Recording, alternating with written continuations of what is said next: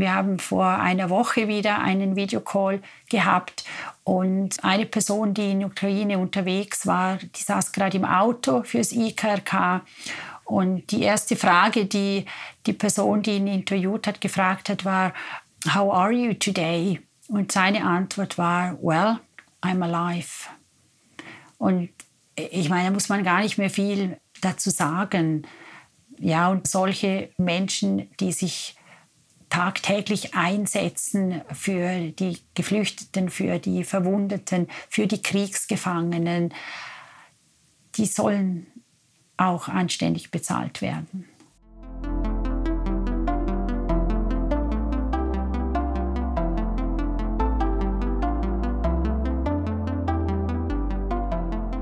Willkommen zum Podcast Warum gehen, wenn man tanzen kann des Kunstvereins Schichtwechsel. Mein Name ist Laura Hilti und ich freue mich, dass Nicole Matschlegel heute bei uns zu Gast ist. Letzten Herbst trat Nicole Matschlegel die Stelle als Generalsekretärin beim Liechtensteinischen Roten Kreuz an. Den Weg in den sozialen Bereich fand sie aber erst über Umwege. Nach einer kaufmännischen Lehre arbeitete sie mehrere Jahre bei einer Bank und bildete sich an einer höheren Fachschule zur Betriebswirtschafterin weiter. Mit 34 Jahren beschloss sie einen Karrierewechsel. Sie ging für den Liechtensteinischen Entwicklungsdienst LED nach Peru und Costa Rica wo sie vier Jahre blieb. Wieder zurück in Liechtenstein arbeitete sie als Projektmanagerin bei der Medicor Foundation und baute die Maria Marina Foundation auf, bei der sie schließlich zehn Jahre lang Geschäftsführerin war. Heute ist sie bald 51-Jährige beim Liechtensteinischen Roten Kreuz für die verschiedenen Tätigkeitsfelder, vom Rettungsdienst über die Mütter- und Väterberatung bis hin zur Katastrophenhilfe im Ausland zuständig. Nicole Matsch-Legel stammt aus Liechtenstein und lebt mit ihrer Familie im Vaduz. Ich lernte Nicole Matsch-Legel kennen, als sie noch Geschäftsführerin bei der Maria Marina Foundation war. Über einen eigenen Verein reichte ich damals einen Antrag für ein Obdachlosenprojekt in Bolivien ein. Das Projekt wurde nicht nur unterstützt, sondern hatte auch zur Folge, dass mich Nicole als Projektmanagerin für Bolivien und Peru zur Stiftung holte. Während und nach der Zeit bei der Maria Marina Foundation durfte ich miterleben, wie sich Nicole unermüdlich für Dinge und Menschen einsetzte, die ihr wichtig waren und sich in ihrem Einsatz nicht so schade war, auch unbequem zu werden. Mit dem Liechtensteinischen Roten Kreuz hat sie eine neue Herausforderung angenommen, die für einmal eine ruhige sein sollte, aber sich durch den Ukraine-Krieg über Nacht in eine unruhige verwandelte. Es freut mich, dass ich mich heute mit ihr über ihren ungewöhnlichen Lebensweg unterhalten kann.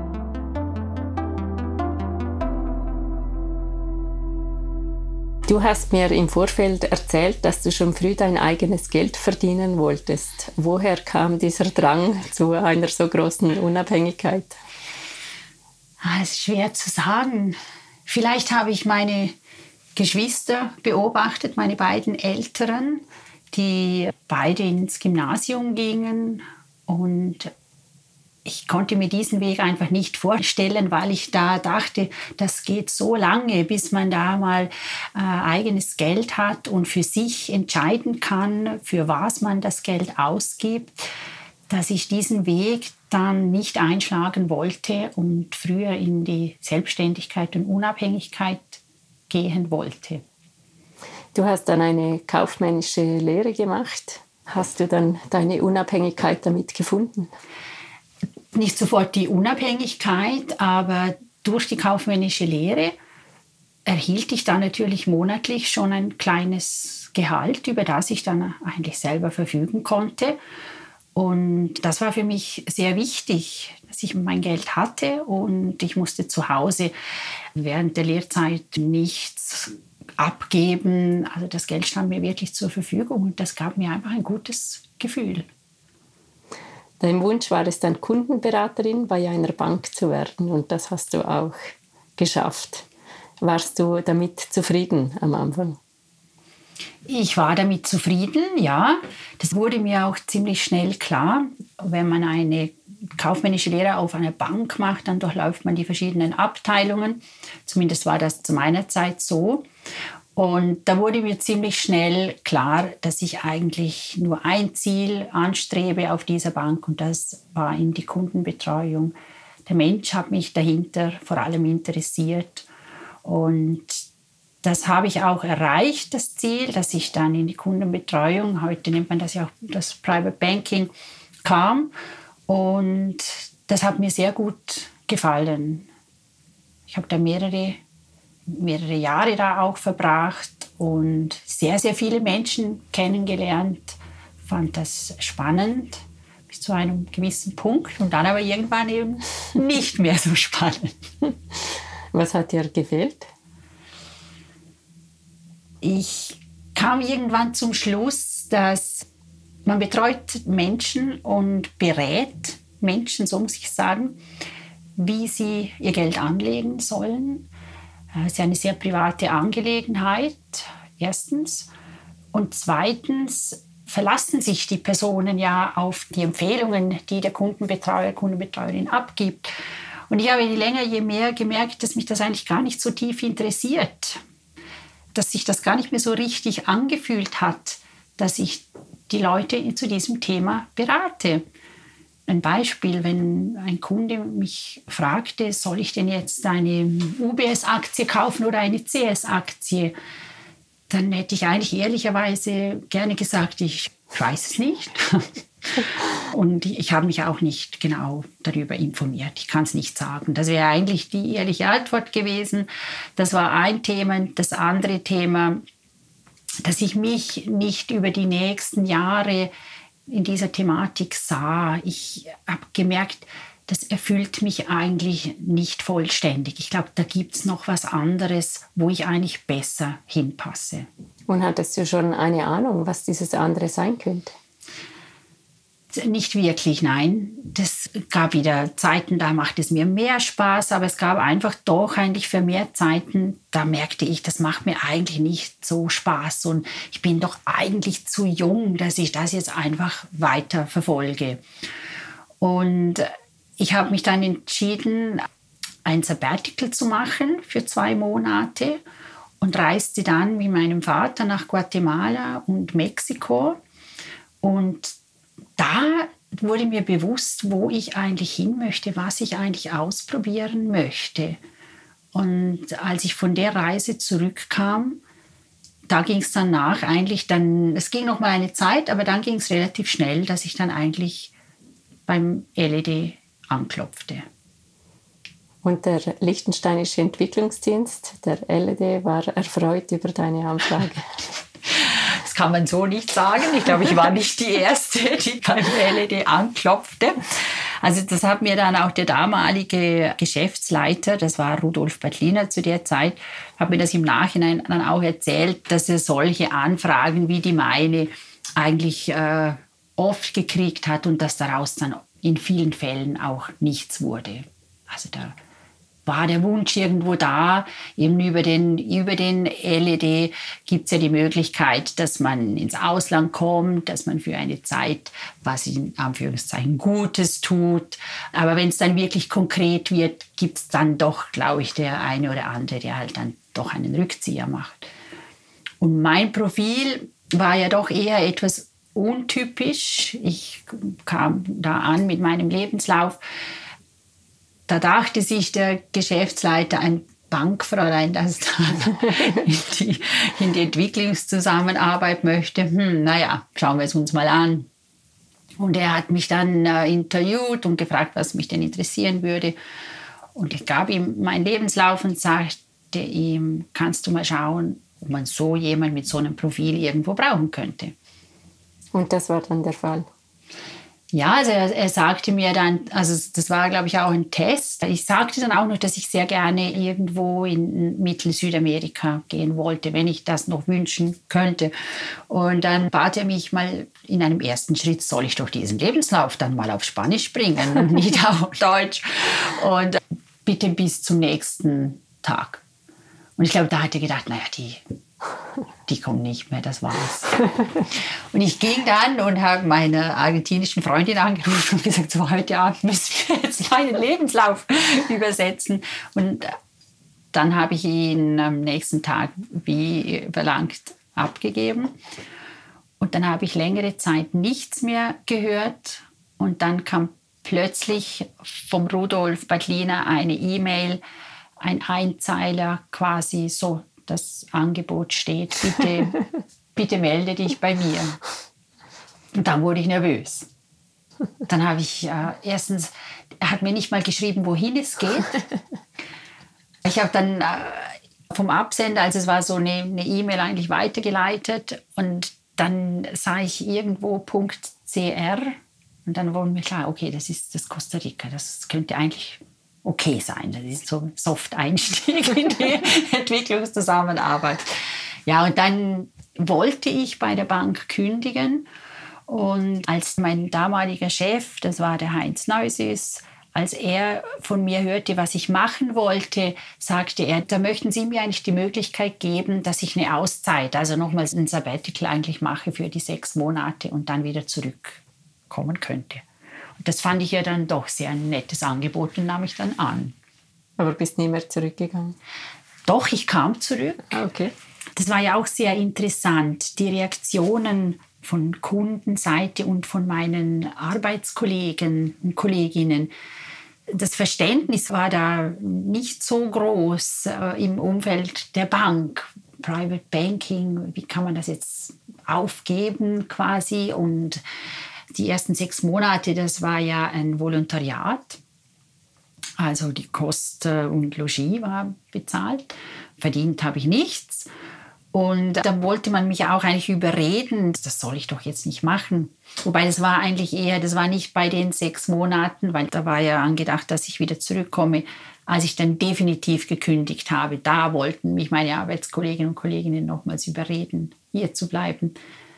Aber ein Kunde hat mir empfohlen, als er das hörte, dass ich das machen wollte, er könne sich gut vorstellen, dass ich nach den sechs Monaten wahrscheinlich bleiben wolle am Ort in Costa Rica.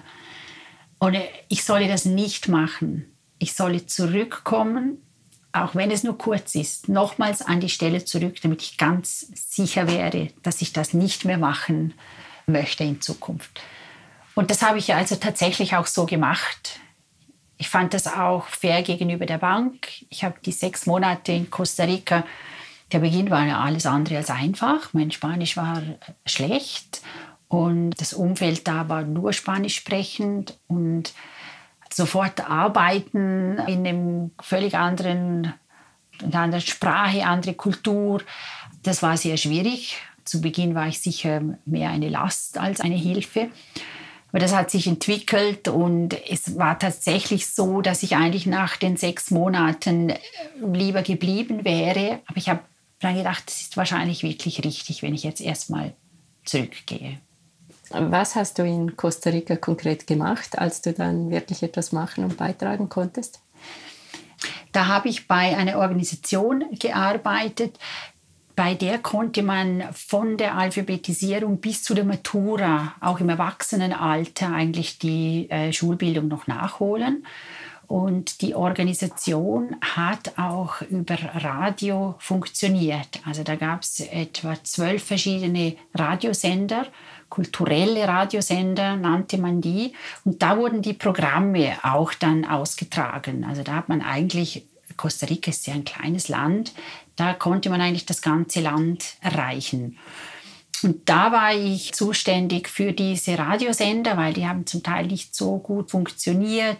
Die sollten da kleine Buchhaltungen führen, weil die haben auch äh, Spenden entgegengenommen. Da konnten kleine Werbespots gemacht werden und äh, auch andere Programme durchgeführt. Und äh, das war ein Teil meiner Aufgabe, dass ich für diese Radiosender zuständig war, die quasi ein bisschen auf Vordermann zu bringen das war alles zu Beginn auch noch nicht ganz so klar, was ich dann alles genau machen würde. Ich war dann auch fürs Englisch zum Teil zuständig. Also da gibt es jetzt vielleicht ein paar Leute, die meinen englischen Akzent haben, weil da gab es dann auch so Geschichten, die man erzählte und da habe ich dann auch sehr viel solche Sachen aufgenommen. Und generell war ich auch noch in der Administration, habe ich auch mitgeholfen, gewisse Abläufe etwas zu verändern, verbessern. Fast Allround-Funktion eigentlich. Und du bist ja dann wieder zurückgegangen. Warum? Oder was hat dich daran fasziniert? Ich ging nach den sechs Monaten zurück nach Liechtenstein mit dem Abschlussbericht und vielen offenen Punkten und äh, Ideen, dass ich sah, was man äh, machen könnte. Und beim Gespräch dann beim LED stellte man mir die Frage, ja, die Ideen, die teilweise sollte man die jetzt ja umsetzen, das sind gute Ideen und wer macht das jetzt? Dann habe ich gesagt, ja, ich würde das schon machen. Und dann ging es eigentlich in ein Vertragsverhältnis. Ich habe eben bei der Bank ziemlich schnell nach zwei, drei Wochen gemerkt, das ist nicht mehr mein Platz. Und dann äh, ja, ging es wieder zurück. Und ich fand meinen Beitrag, den ich in den sechs Monaten leisten konnte, für das, was man mir alles gegeben hat, in der Zeit noch viel zu klein. Ich wollte einfach noch mehr beitragen können. Und dann hast du dich für eine längere Zeit verpflichtet? Ja, das war dann nochmals eineinhalb Jahre in Costa Rica.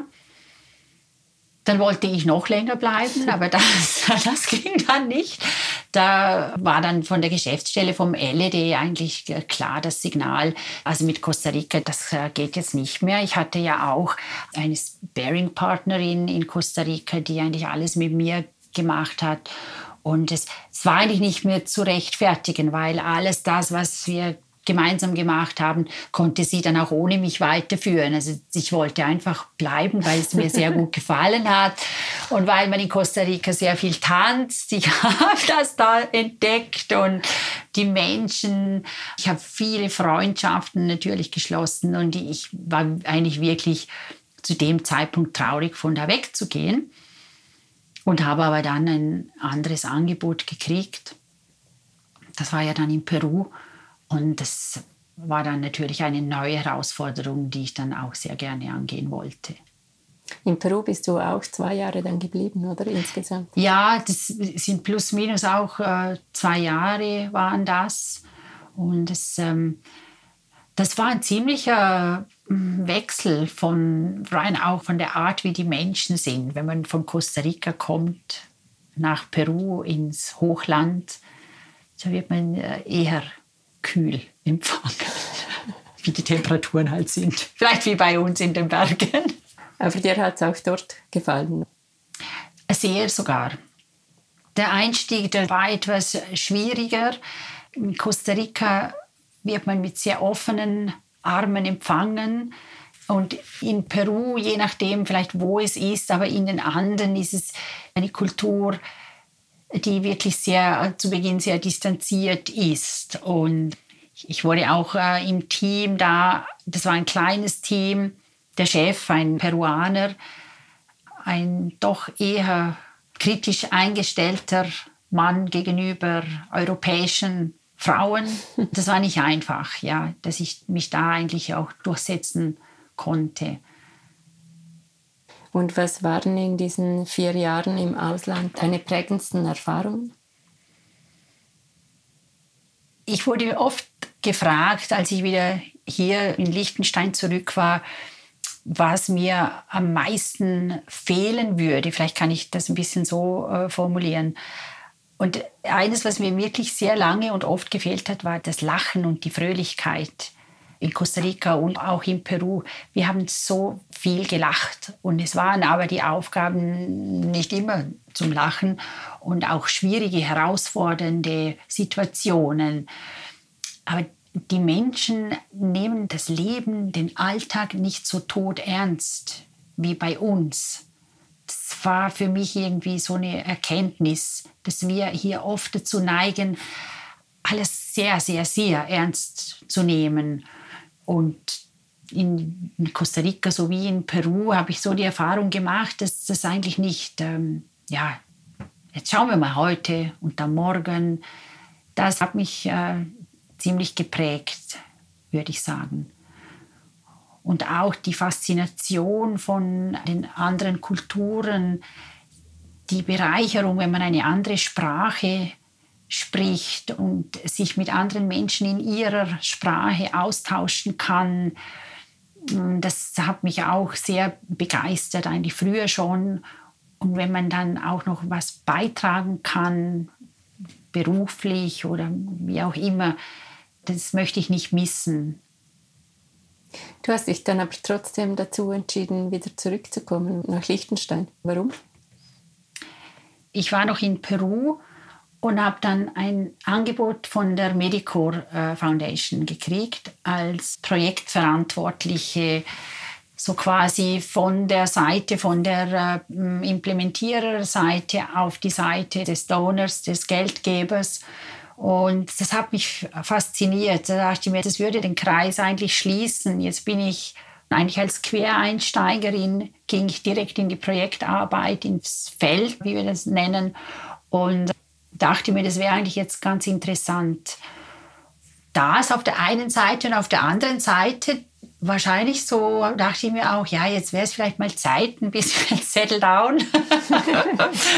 und ähm, ja, ich hatte eigentlich einfach auch Lust, äh, zurückzukommen und, und wieder in der, in der Umgebung, wo ich einfach auch ein großes Umfeld habe, Familie, viele Freunde. Und die Stelle, die hat mich dann ja schlussendlich wirklich dazu bewogen, dass ich wieder zurückkomme. Mhm. Dann gab es ja eine andere Entwicklung noch, den Aufbau der Maria Marina Foundation. Wie ist das zustande gekommen? Genau, ja. Die Maria Marina Foundation, die wurde eigentlich parallel, als ich bei der Medicore äh, begonnen hatte, genau zum gleichen Zeitpunkt ins Leben gerufen. Und zwar war das ein ehemaliger Kunde von mir, der mich dann schon vor längerer Zeit angefragt hatte, was ich denn so tun würde und mich gebeten hat, wenn ich irgendwann zurückkommen würde nach Liechtenstein, soll ich mich doch bitte bei ihm melden. Er hätte da vielleicht noch was für mich oder würde mich für was gebrauchen. Und das kam mir dann wieder in den Sinn, als ich schon bei der Medicor eigentlich zugesagt hatte. Und dann habe ich mich mal bei ihm gemolden, weil ich einfach dachte, es interessiert mich jetzt, was könnte das sein? Und dann haben wir uns getroffen und dann fragte mich der Präsident der Maria Marina Foundation, ob ich ihm denn helfen würde, seine private Stiftung aufzubauen. Und da habe ich gedacht, was, er wusste gar nicht, was das beinhaltet und wie er sich das dann vorstellen würde. Und er meinte, das wüsste er jetzt auch noch nicht. Das wären jetzt wirklich die Anfänge wie viel Zeit das beanspruchen würde, das wüsste er auch nicht. Er würde mir hier einfach mal einen Stapel Papier geben und das war dann doch, waren dann so ein Stapel von ja, einigen Dokumenten und die soll ich doch bitte mal durcharbeiten. Das, das wären ganz viele Anfragen, die sich bei ihm gesammelt hätten. Und dann war ich ein bisschen im Zwiespalt, weil dann dachte ich, das möchte das eigentlich auch machen. Und das fand ich ein absolut äh, tolles Angebot und spannend und keine Ahnung, wo das hinführen würde. Aber das wollte ich eigentlich versuchen. Aber auch die Stelle der Projektverantwortlichen bei der Medicor. Und dann ging das aber dann eigentlich Hand in Hand, weil die Maria Marina Foundation, die war wirklich sehr, sehr klein zu Beginn und konnte ich eigentlich nebenan mit aufbauen. Und das ging. Und bei der Medicor da hatte ich ja ein so vier Tage Pensum und ging ja in der Zeit in den ersten zwei Jahren da dann auch immer noch wieder zurück nach Peru zwischendurch, weil ich da noch in einem Projekt involviert war weiterhin. Was ist aus der Maria Marina Foundation geworden? Die war ja am Anfang eben, hat sich gerade erst entwickelt und nach zehn Jahren, du warst zehn Jahre da, ist dann doch ja etwas ganz anderes daraus geworden. Könntest du das nachskizzieren, deinen Weg bei dieser Stiftung? Ja, also zu Beginn war ich da alleine dafür verantwortlich. Und im ersten Jahr war es eigentlich mehr diesen Stapel eben mal durchzuarbeiten und Organisationen, Projekte zu finden, ja, die ich das Gefühl hatte, die könnten jetzt den Präsidenten der Stiftung äh, interessieren und die ich auch ähm, als gut befand. Und das haben wir dann äh, unterstützt. Und das war zu Beginn wirklich kunterbunt. Und nach einem Jahr, also nach dem ersten Jahr, saß ich dann mit Christopher zusammen und zeigte ihm, was wir gemacht haben und habe ihm das auch auf einer Weltkarte so mit Punkten dargestellt. Also wir waren eigentlich überall und nirgendwo. Das waren Projekte auf der ganzen Welt verteilt und in ganz verschiedenen Themen. Und ich sagte ihm dann, wenn du das weiter so machen möchtest, dann ist es ähm, legitim, dann kannst du das machen, aber dann brauchst du mich eigentlich nicht. Dann kannst du einfach Schecks schreiben, weil da kann ja alles kommen und wir können eigentlich bei allem Ja sagen. Wenn du mit mir weiterarbeiten möchtest oder dass wir mir das sinnvoll irgendwie gestalten möchten, wenn du eine Wirkung haben möchtest mit deiner Stiftung, dann brauche ich zumindest eine kurze, kleine Strategie, damit wir auch Nein sagen können. Und das fand er dann, ja, das möchte er unbedingt. Und so kam es dann langsam. Es war nicht ganz einfach, weil der Präsident, der Christopher, ein Mensch ist mit einem sehr großen Herz und schwer Nein sagt. Er lässt sich äh, schnell faszinieren und findet ganz viele Sachen toll. Aber über die Jahre haben wir uns dann immer weiter fokussiert bis zum Schluss hin, dass es die letzten Jahre dann eindeutig ein Fokus auf die Jugendlichen war, ihnen zu helfen in die Selbstständigkeit.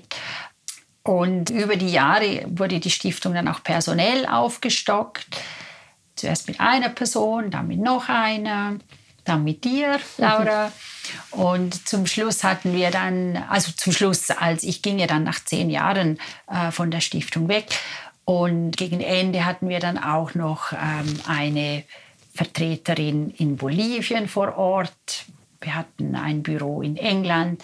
Also über die Jahre von einer One-Woman-Show sind wir dann gewachsen. Das Volumen, das, das Budget ist gewachsen. Und als ich ging, waren wir dann eigentlich mit der Person in Bolivien zu sechst. Genau, mit einem wunderbaren Team. Also ich konnte da natürlich auch mitreden, wer wir da ins Team geholt haben. Und das war wirklich ein unheimlich tolle und erlebnisreiche Jahre, was ich da erleben durfte. Und sowas mit aufbauen zu dürfen, ist eine, eine ganz tolle Herausforderung. Du konntest da, wie du sagst, sehr viel aufbauen. Es war oder ist eine international tätige Stiftung, auch immer wieder reisen, was ich weiß, was dir sehr viel bedeutet, du hattest ein gutes Team, da würde man doch meinen, da muss man unbedingt bleiben. ja, genau. Ja. Ähm, also zehn Jahre ist ja schon mal eine sehr lange Zeit. Und wenn man eben so ja ein Jubiläum erreicht, eigentlich zehn Jahre, das war das äh, Jubiläum der Stiftung und gleichzeitig aber natürlich auch meines. Und an solchen Daten, da schaut man ja mal zurück und schaut aber auch vorwärts. Und mir wurde einfach klar, dass ich mit der Stiftung sehr viel erreichen durfte, dass ich so ein Team wahrscheinlich nicht so schnell wieder erfinden werde. Das, das war mir alles klar. Und dennoch wusste ich auch, dass ich die nächsten Jahre, dass es hier sicher noch andere spannende Herausforderungen gibt und ich auch für die Stiftung eigentlich sah, dass es Zeit wäre, dass jetzt jemand anders kommt und mit neuen Ideen. Ich hatte das Gefühl, ich habe hier viel beigetragen. Es wiederholte sich dann irgendwann auch. Also ich war wirklich, ich hatte richtig Lust, nochmals, was heißt nochmals, aber ich war ja dann doch auch schon bald 50 und ja, das war der Zeitpunkt einfach richtig, jetzt die Fühler nochmal auszustrecken zu schauen, was gibt es denn noch? Was könnte ich noch anderes machen? Du hast ja dann aber ins Blaue hinaus gekündigt, also du hattest noch nichts in Aussicht. Hat das für dich Mut gebraucht? Es, ich weiß nicht, ist Mut, der Mut würde ich vielleicht nicht sagen. Es war nicht einfach, aber nicht, weil ich gedacht habe, die Stelle, also dass ich Angst gehabt hätte vor der Zukunft. Das war es nicht. Es war mehr ein spezielles Verhältnis bei der Maria Marina Foundation. Wie du hast es angesprochen, auch durch die Reisen. Da bin ich mit Teammitgliedern gereist. Da sind wir dann bis zu zehn Tagen zusammen unterwegs gewesen. Das war ein sehr, sehr enges Verhältnis. Das war wirklich sehr freundschaftlich und auch mit dem Gründer. Und das hat es mir eigentlich schwer gemacht, dass ich da den Schritt dann quasi wagte weil das völlig unerwartet kam. Und ja, das wurde in dem Sinn nicht so gut aufgenommen, weil einfach äh, man wollte mich eigentlich nicht gehen lassen und verstand das irgendwo auch nicht, wie du vorher auch angesprochen hast, wieso gibt man so eine Stelle auf. das hat mich dann auch die Person, die dann zuständig war, um meine Nachfolge zu finden über ein Vermittlungsbüro, hat mich auch fragend angeschaut und gesagt, wieso macht man das? Mir eigentlich das. Mut in dem Sinn, glaube ich, eigentlich nicht. Zehn Jahre sind für mich eine sehr lange Zeit, so lange an einer Stelle. Die hat sich ja auch verändert, sonst wäre ich wahrscheinlich schon früher irgendwo unruhig geworden. Ich werde dann nervös und dann muss ich weiterziehen. und wie ging es dann weiter? Hat es sich richtig angefühlt, als du dann wirklich auch gegangen bist? Ja, es, es hat sich richtig angefühlt. Mir wurde einfach auch klar, also vor allem, ich glaube, das war das Jahr, dieses Jubiläumsjahr. Da ist irgendwie viel passiert. Da habe ich gemerkt, dass ich, ja, dass es Zeit ist, ich möchte was anderes machen, aber ich weiß nicht was. Mein Kopf war nicht frei, überhaupt mir Gedanken zu machen, was könnte ich denn anderes? Möchte ich noch mal ganz was anderes? Bleibe ich in dieser gemeinnützigen, äh, gemeinnützigen Sektor oder was möchte ich noch machen? Und dann, als ich dann wirklich den letzten Tag hatte und äh, dann gibt man alles ab und dann ging ich äh, auf die Bushaltestelle und habe Macht der Gewohnheit mein Handy raus und die E-Mails angeschaut, weil der Bus hat noch ein paar Minuten Verspätung. Und dann habe ich zu mir selbst gesagt, ach, ach ich muss ja gar nicht, muss ja gar nicht mehr die E-Mails anschauen. da kommt ja gar nichts mehr. Das ist dann ähm, komisch eigentlich zu Beginn. Und ich habe mir dann das auch so vorgestellt, da werde ich sicher noch gebraucht, wenn ich dann da weg bin. Das wird nicht so ohne mich gehen. Und das war aber dann wirklich sehr wenig. Also vielleicht habe ich auch alles so gut hinterlassen, dass es mich gar nicht mehr gebraucht hat das, ist, das geht nicht so schnell. Man fährt dann nicht von 100 gleich runter und ist dann entspannt und frei. Also das hat bei mir schon, schon ein paar Wochen gedauert, bis ich dann wirklich gemerkt habe, so jetzt, ja, das Kapitel ist jetzt eigentlich abgeschlossen. Und dass ich nicht mehr gedacht habe, jetzt muss ich noch und ich sollte noch und ich war schon immer über die Jahre, ich war schon relativ durchgetaktet, weil ich ja auch noch Familie Kinder und, und, und, und. Und, und dann hat man plötzlich Zeit. Und wie ging es weiter? Wir hatten dann eigentlich vor, nach Kanada zu reisen. Wir wollten zwei Monate Ferien machen. Also mein Mann hatte ein Sabbatical und wir wollten zwei Monate nach Kanada gehen und das ging dann aber nicht. Da kam ja Corona dazwischen. Das haben wir dann alles abgesagt.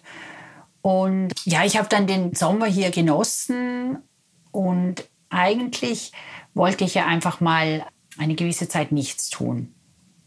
Und als ich die Stelle gekündigt habe bei der Maria Marina Foundation, ein paar Wochen später, sehe ich ein Inserat in der Zeitung, dass der Geschäftsführer des LEDs, des Lichtscheins Entwicklungsdienstes, gekündigt hat. Und das war eine Stelle, die ich immer ein bisschen im Auge hatte, äh, die war aber nie frei. Und dann wurde die genau zu dem Zeitpunkt eigentlich frei, als ich eigentlich äh, eine Auszeit nehmen wollte. Und ich habe mich dann aber dazu entschieden, mich auf diese Stelle zu bewerben, weil ich dachte, die ist jetzt frei. Und, und wenn die das nächste Mal frei wird, dann bin ich unter Umständen kurz vor der Pension, dann will man mich da sicher nicht mehr. Und habe mich auf die Stelle beworben. Ich habe die Stelle dann auch gekriegt. Und so war eigentlich dann die Auszeit äh, viel kürzer als geplant. Die dauerte dann eigentlich nur etwa vier Monate, drei, vier Monate. Genau. Und so war es dann eigentlich nicht genauso, wie ich das geplant hatte, aber wann läuft schon alles, wie man es plant. Und dann hattest du endlich deinen Traumjob quasi, den du schon lange im Auge hattest. Und es stimmte doch nicht. Ja, genau, genau. Das war wieder eine ganz neue Erfahrung. Die rückblickend, aber ja, ich denke, solche Sachen gehören einfach auch zum Leben es ist, wie du sagst, es war eigentlich äh, die Stelle, die ich für mich in Liechtenstein, ich meine, der Sektor ist klein hier, die Möglichkeiten äh, mit NGOs und äh, eine Stiftung kam für mich nicht nochmals so in Frage. Und der LED dachte ich mir, das ist eigentlich, das ist es. Wenn ich die Stelle kriege, da gehöre ich hin, das passt perfekt. Und äh, ich habe es dann ziemlich schnell gemerkt, dass wir da wahrscheinlich mir vielleicht zum Teil ein bisschen andere Vorstellungen gemacht habe, die Stelle aber auch nicht vielleicht ganz genau so beschrieben wurde und ich sie nicht so angetroffen habe. Lange Rede, kurzer Sinn. Es wurde nach ein paar Wochen, wurde mir eigentlich klar, dass ich hier wohl nicht glücklich werde. Und die Erkenntnis, die macht man mal und dann ähm, heißt dann, was mache ich jetzt damit? Ziehe ich das jetzt durch? Ich weiß zwar eigentlich schon, dass äh, mein Bauchgefühl sagt es mir, das wird nicht gehen. Aber man bleibt ja jetzt da. Also das, das ist ja die Traumstelle. Ich habe mir die ja gewünscht und jetzt habe ich sie. Also jetzt zieht man das durch. Und das äh, war dann aber für mich, es war nicht möglich. Ich habe einfach gemerkt, das geht nicht. Ich tue auch hier dem LED keinen Gefallen, wenn ich hier bleibe. Und habe mich dann ja eben entschieden, in der Probezeit die Stelle zu verlassen. Und das war nicht einfach. Also ich würde sagen, wenn wir vorhin von Mut gesprochen haben, das denke ich schon, das hat Mut gebraucht, wirklich hinzustehen und zu sagen, ich werde den LED wieder verlassen. Das ist dir sehr schwer gefallen, diese Entscheidung zu treffen und dir das auch zuzugestehen, dass es eben nicht das Richtige ist. Ja, ich denke, das Erste ist, dass man es sich selbst eingesteht und dann macht ja das Umfeld was mit einem. Also ich wurde ja im Vorfeld, als ich die Stelle angenommen habe, und das ist ja natürlich auch eine öffentliche Stelle und das wurde dann ja auch in den Zeitungen geschrieben. Und da wurde ich von vielen Menschen angesprochen und wie toll und ich würde perfekt dahin passen. Und das macht ja auch was mit einem, dass man sich dann ja auch bestätigt fühlt und denkt, ja, das ist, das ist wirklich toll. Und Irgendwo habe ich auch eine Erwartungshaltung gespürt. Und dann ist das nicht eine Stelle, die jetzt irgendwo, dass das niemand erfährt. Mir war klar, das äh, wird dann wieder öffentlich. Und an dem Tag, an dem ich wusste, dass das jetzt in der Zeitung kommt, an dem Tag habe ich mein Handy ausgeschaltet. das war aber dann gar nicht so schlimm. Es, es, gibt ja nichts Älteres wie die Zeitung von gestern. Am nächsten Tag war das dann schon nicht mehr so Thema. Aber die Erleichterung, als ich das Gespräch geführt habe und als ich das gesagt habe, die Erleichterung war einfach sehr groß. Ich möchte da eigentlich den anderen auch Mut machen, dass man auch wirklich diese Probezeit nutzt. Die ist ja für das da und das gibt es nun mal, das, was nicht passt. Und in unserem Kulturkreis wird das aber doch oft als Versagen auch angeschaut. Und ich denke, das, das darf man nicht so sehen. Das ist ehrlich gegenüber sich selbst, aber auch gegenüber dem Arbeitgeber. Das sind schwierige Gespräche, aber aus denen lernt man auch viel und man wächst da zum Teil auch über sich hinaus, würde ich sagen. Also ich bin froh, dass ich das gemacht habe und ich glaube auch, da gibt es jetzt jemand anders, der besser an die Stelle gepasst hat und ich anderswohin. Das eine ist ja diese Angst vor dem Versagen oder vor diesem Bild, das andere Menschen von einem haben. Aber das andere ist ja auch nicht zu wissen, wo es genau hingehen könnte. Und das hindert ja auch viele Menschen daran, einen solchen Schritt zu wagen. Wie war das für dich, nachdem du diese Stelle dann verlassen hast? Ich denke, da haben zwei Faktoren mitgespielt. Das eine ist sicher, dass ich ja eigentlich vorher schon eine längere Auszeit eigentlich geplant hatte. Und da habe ich mir dann eigentlich gedacht, also von der Seite ist es jetzt nicht so, so schlimm. Dann mache ich halt jetzt die Auszeit und über den Winter war das dann. Von dem her habe ich mir gedacht, das ist jetzt nicht so schlimm.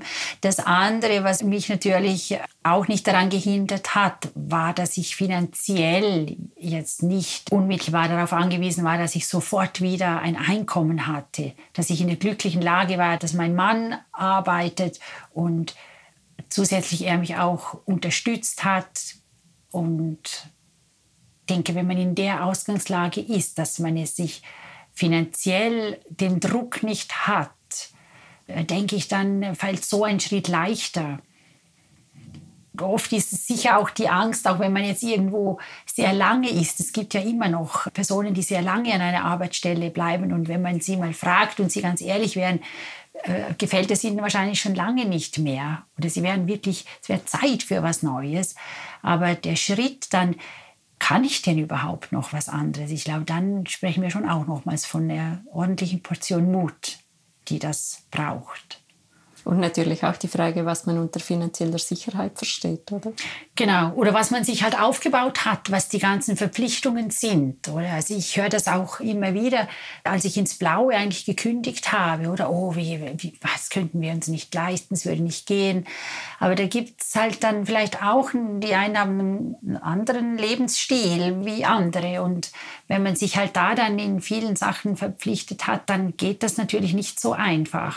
Aber das ist ein bisschen auch mein Werdegang. Ich habe da kein Problem, weil ich wirklich der festen Überzeugung bin, dass immer wieder etwas kommt. Es öffnen sich neue Türen. Ich finde schon. Und ich glaube, es braucht einfach, dass eine Tür vielleicht erst einmal zugeht, dass wirklich eine neue aufgeht. Weil, wie auch vorhin schon erwähnt, man ist so in der eigenen Welt, wo man sich bewegt, wo man arbeitet und man sieht dann oft gar nicht drüber hinaus, weil der Kopf ist einfach voll. Also der, der muss mal gelehrt werden und wie man auch so schön sagt, es, es muss mal ein bisschen Langeweile eintreten, dass man sich Gedanken über den Tellerrand hinaus macht und kreativ wird. Mitten in deine neue Freiheit hinein kam ein ganz schlimmer Schicksalsschlag. Dein Bruder ist ganz unerwartet verstorben. Wie geht es dir jetzt damit und wie, wie gehst du damit um? Als das passierte, versteht man nicht, wie, wie einem geschieht. Da funktioniert man und irgendwo hat man so ein Gefühl, man macht das eigentlich, weil das ist ja sofort, wenn jemand so plötzlich stirbt, oder auch sowieso, wenn jemand stirbt, da gibt es ja dann sofort einiges zu tun. Das ist auch gut so. Man ist dann beschäftigt und man hat aber immer das Gefühl, man macht das gar nicht für die Person. Das ist gar nicht möglich. Es ist einfach, es erscheint einfach alles gar nicht wirklich. Es zieht einem den Boden komplett weg. Und ich habe ja zu dem Zeitpunkt, als mein Bruder starb, auch nicht gearbeitet, und das war ja dann äh, schlussendlich für mich wahrscheinlich gut, weil ich konnte mich dann wirklich eigentlich auch zurückziehen. Ich, ich konnte die Trauer, die kommt bei den einen früher, bei den anderen später, ich konnte die wirklich zulassen über Wochen und, und über Monate. Und irgendwann merkt man dann, oder habe ich zumindest gemerkt, dass, es, dass ich doch wieder bessere Tage hatte bessere Momente. So ein Schicksalsschlag hängt wie eine Glocke über einem und lässt eigentlich alles andere, was man ja Schönes weiterhin im Leben hat, hat da gar keinen Platz zu Beginn. Und plötzlich wird das aber trotzdem besser. Und äh, wie kann ich heute damit umgehen? Es gibt immer noch Momente, das wird es immer geben, die, die schwierig sind. Aber ich habe so meine Rituale entwickelt, bewusste Rituale und dann geht's. Ich bin zum Glück ein positiv denkender Mensch. Ich sehe das Glas lange halb voll und es gibt ganz, ganz viele Gründe, warum ich das Leben weiterhin schön finde. Ich werde ihn immer vermissen, das ist klar und es wird nie mehr so, wie es war. Es ist anders, aber es gilt es irgendwann einfach auch zu akzeptieren. Und ähm, ja, das versuche ich und er, er, gibt mir auch Kraft und war letztendlich irgendwo vielleicht auch mitverantwortlich, wie sich dann mein beruflicher Werdegang weiterentwickelt hat. Im Juni des letzten Jahres habe ich dann einen Anruf gekriegt von einem Vorstandsmitglied vom Liechtensteinischen Roten Kreuz. Und da wurde mir die Stelle als Generalsekretärin angeboten. Und da, zu dem Zeitpunkt konnte ich mir eigentlich noch nicht vorstellen, dass ich mich irgendwo wieder beruflich engagiere. Ich, ich war einfach zu wenig stabil. Und ich habe das auch offen kommuniziert und man hat mir dann Zeit gegeben und man blieb dann bei mir dran sozusagen und der Vorstand wollte eigentlich die Stelle mit mir besetzen. Und warum sagte ich vorher, dass da mein Bruder äh, gleich im Spiel war? mein Bruder war ja Botschafter in Genf für Liechtenstein an der ständigen Vertretung und hatte da auch Berührungspunkte, schwieriges Wort, mit der Erbprinzessin. Und er hat mir in der Vergangenheit immer wieder von ihr erzählt. Sie war auch in Genf zu Besuch. Sie ist die Präsidentin vom Liechtensteinischen Roten Kreuz. Und sie war auch bei ihm in der Residenz, hatte ein sehr hohes Ansehen bei ihm. Und ja, da hat sich für mich irgendwie der Kreis geschlossen zu dem Thema. Aber auch mein Bruder hat sich immer sehr eingesetzt für in seiner Funktion für Menschenrechte, auch für Randgruppen, gegen Diskriminierung und, und, und. Und ich sage nicht, dass ich in seine Fußstapfen treten könnte, das werde ich nie können, die sind viel zu groß. Aber ich kann ein bisschen was, wofür mein Bruder sich eingesetzt hat und was ihm wichtig war, kann ich ein bisschen weiterführen. Und daher macht das, machte das alles plötzlich so Sinn. Und dann konnte ich dann auch nach längerem Überlegen die Stelle dann, äh, konnte ich zusagen und konnte die dann auch letzten Herbst antreten. Und es, es ging dann gut. Ich war dann wieder bereit für die Öffentlichkeit. Das Bauchgefühl stimmte. Absolut, ja. Ja, das ist natürlich ein guter Punkt. Das schwingt dann natürlich schon noch mit, wenn man das Erlebnis, das ich ja bei der Stelle beim LED gehabt habe, man reflektiert ja dann auch. Hätte ich denn nicht vorher merken sollen, dass diese Stelle nicht passt? Und wenn was mache ich denn, wenn ich jetzt die Stelle antrete und die stimmt dann wieder nicht? Dann muss ja wohl mit mir was nicht stimmen. Dann kann es ja nicht schon wieder der Arbeitgeber sein. Ja, aber irgendwann muss man es ja dann halt wieder versuchen. Und es hat jetzt da das Bauchgefühl gestimmt und die Stelle stimmt auch. Ich bin immer noch da. Was macht das Liechtensteinische Rote Kreuz? Das Liechtensteinische Rote Kreuz macht ganz viel. Wir äh, haben auf der einen Seite stellen wir den Rettungsdienst, also das äh, ganze Land wird versorgt über den Rettungsdienst mit ca. 1800 Einsätzen im Jahr. Dann äh, haben wir die Mütter- und Väterberatung. Das werden auch äh, rund 500 bis 600 Familien jährlich betreut. Da geht es um jenste Fragen von Stillen über Schlafen, über Ernährung, aber auch andere Themen, Erziehungsfragen, psychosoziale Fragen von der Geburt eigentlich bis hin zum Kindergartenalter. Dann ähm, haben wir Blutspendeaktionen zusammen mit den Samaritervereinen und dem österreichischen Roten Kreuz. Dann haben wir das Gamander in Schaan, wo zurzeit Geflüchtete aus der Ukraine wohnen. Normalerweise empfangen wir da Kinder aus Osteuropa, die dort drei Wochen Ferienaufenthalte verbringen.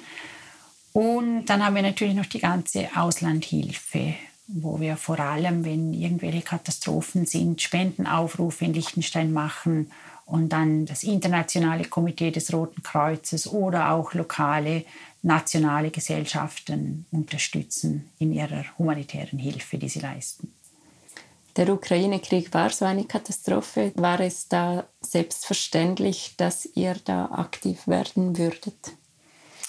Das war in der Tat selbstverständlich. Wir haben da sofort einen Aufruf gestartet, um Spenden zu sammeln. Und wir wurden überwältigt von der Solidarität und konnten sehr viele Spenden sammeln. Wir haben über 2,4 Millionen gesammelt. Wir wurden aber auch etwas überrollt von der ganzen äh, Solidarität, die in Liechtenstein herrschte, in der Form, dass viele Menschen einen Beitrag leisten wollten. Und bei uns an der Geschäftsstelle, wir sind wohlgemerkt zwei Personen zusammen, 150 Stellen Prozent, da gingen so viele Anrufe ein, was wir normalerweise bei anderen Katastrophen jetzt nicht so erleben. Also die Menschen wollten wirklich einen Beitrag leisten. Ich denke, das hatte auch damit zu tun mit der Nähe, mit der Hilflosigkeit gegenüber diesen schrecklichen Bildern, die uns täglich erreichten. Und da wurden wir wirklich gefordert. Und als dann die ersten Geflüchteten bei uns ankamen und es auch klar wurde, dass hier weitere Unterkünfte gebraucht werden, da konnten wir dann wirklich sofort und unkompliziert der Flüchtlingshilfe Hand bieten und eigentlich das leerstehende Gamander anbieten. Du warst aber auch weiter involviert. Ich kann mich erinnern, dass du gerade am Sprachkurse organisieren warst, als ich dich mal getroffen habe. Also das war eigentlich recht umfassend, was ihr da gemacht habt. Ja, genau. Also die Familien, das waren sechs Familien, die konnten dann relativ unkompliziert einziehen im Gamander. Und wir waren dann halt auch im Austausch mit der Flüchtlingshilfe, mit Sozialarbeitern und es wurde dann einfach klar, dass die Flüchtlingshilfe mit ihren Deutschkursen an die Grenzen stoßt, dass sie da nicht alle unterrichten können. Und ich war dann auch im Austausch mit anderen, was könnte man denn machen? Und dann kam dann Liechtenstein Language zur Sprache und dann konnten wir den Kontakt äh, dort aufnehmen und auch wieder eine große Solidarität, Hilfsbereitschaft und in kurzer Zeit konnten wir da auch nochmals zwei Kurse ins Leben rufen. Genau. Und wie war das für dich, mit ukrainischen Geflüchteten in Kontakt zu sein und diese Schicksale mitzuerleben, diese, ja, ich nehme an, auch Verzweiflung, diese Ungewissheit? Irgendwo muss man sich ein bisschen schützen wahrscheinlich. Also ich konnte irgendwann auch diese ganzen Bilder nicht mehr ständig anschauen. Also zu Beginn ist man natürlich, man ist ständig in den Medien, wir wurden auch immer regelmäßig natürlich über SIKK informiert. Es fanden Videocalls statt mit den involvierten Leuten vor Ort, die die Situation geschildert haben. Das ist sehr bedrückend und man muss sich irgendwo dann wieder mal rausnehmen, weil ich nützt ja nicht, wenn ich dann auch daran verzweifle. Und ich wurde dann oft auch gefragt, wie wir das alles stemmen. Und ich habe natürlich in der Zeit mein Pensum sofort erhöht und viel mehr gearbeitet als normal. Aber ich sagte auch immer, es ist alles gut, ich habe nichts zu jammern, ich bin nicht im Krieg. Also für mich war es einfach auch selbstverständlich, dass wir hier und auch für Mitarbeiterinnen und Mitarbeiter selbstverständlich, dass wir hier alles Mögliche tun, um zu helfen. Und das macht es schon erträglicher, denke ich, wenn man helfen kann. Ihr habt irgendwann dazu aufgerufen, bitte nur noch Geld zu spenden und keine Sachspenden mehr zu tätigen soweit ich erlebt habe, stößt das auch auf Unverständnis, weil man Angst hat, dass dann dieses Geld nicht ankommt oder irgendwie bei größeren Organisationen, dass dann ein Teil für administrative Belange, für Personal aufgewendet wird. Was ist da eure Haltung dazu? Das ist richtig, was du sagst. Wir, wir haben davon abgeraten. Eigentlich aus dem einfachen Grund, dass einfach das Ausmaß dieses Krieges so groß war, dass so Einzelaktionen von Sachspenden, die sicher gut gemeint sind, das ist aber dann schlussendlich nicht zielführend. Du musst dir vorstellen, wenn irgendjemand ein Auto belädt mit Lebensmitteln, mit Medikamenten, mit Kleidungsstücken, wo man sich überlegt und denkt, ja, das kann man ja sicher gebrauchen. Aber wir wissen das ja hier nicht genau, was vor Ort genau gebraucht wird die Sachspenden müssen über die Grenze gebracht werden, die müssen gelagert werden. Und das behindert dann eigentlich die Organisationen vor Ort in ihrer Tätigkeit, weil die Menschen vor Ort wissen, was sie brauchen. Und das muss im großen Stil eigentlich gemacht werden. Und soweit möglich werden auch die Sachen vor Ort gekauft und die Menschen kriegen Voucher, kriegen Geldspenden, damit sie die Sachen selber kaufen können. Wir haben vom Roten Kreuz an einer Sachspende mitgemacht, aber die wurde über die DEZA organisiert mit dem Schweizer Militär. Und da konnten wir teils medizinische Gegenstände, Verband, Materialkissen etc. vom Rettungsdienst mitschicken. Aber das funktioniert nur, wenn das wirklich professionell organisiert und koordiniert ist, sonst führt es leider zu Behinderungen vor Ort. Das ist wahrscheinlich dann der zweite Teil der Frage. Die professionelle Koordinierung benötigt Personal, das potenziell auch Geld verdienen möchte und das nicht alles ehrenamtlich stemmen kann.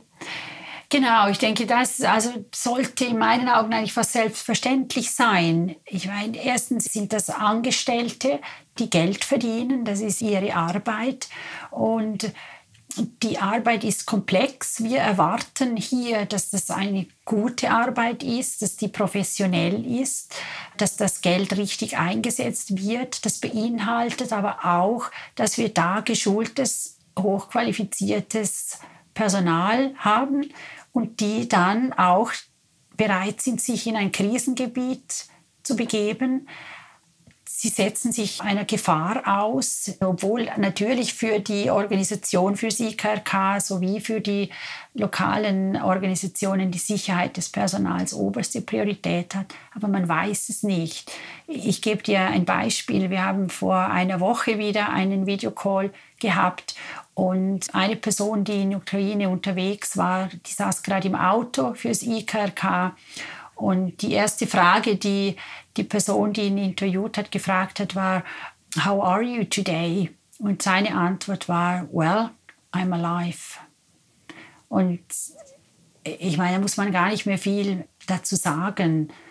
Ja, und solche Menschen, die sich tagtäglich einsetzen für die Geflüchteten, für die Verwundeten, für die Kriegsgefangenen, die sollen auch anständig bezahlt werden.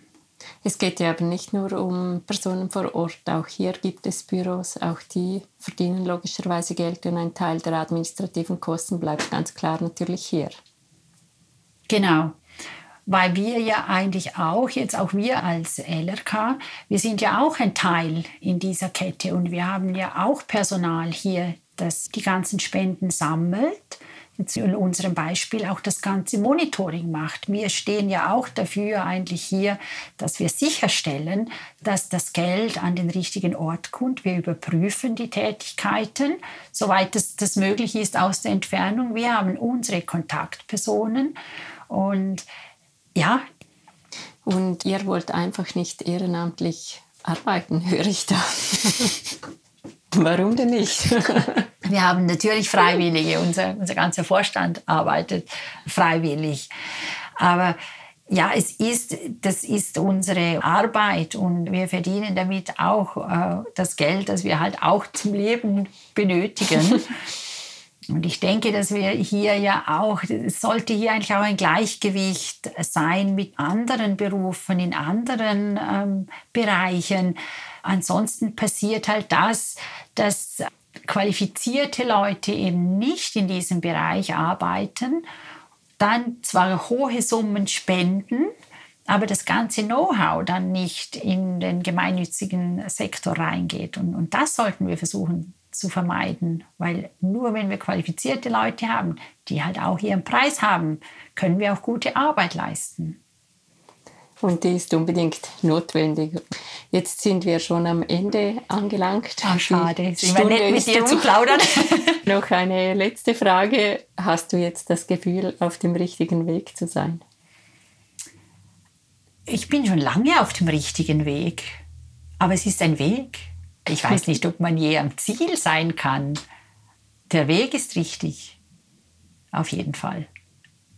Vielen Dank, Nicole, für dieses schöne Gespräch und weiterhin alles Gute für eure Arbeit beim Roten Kreuz. Ich danke dir, Laura. Ich bin sehr gerne gekommen und danke für die Einladung.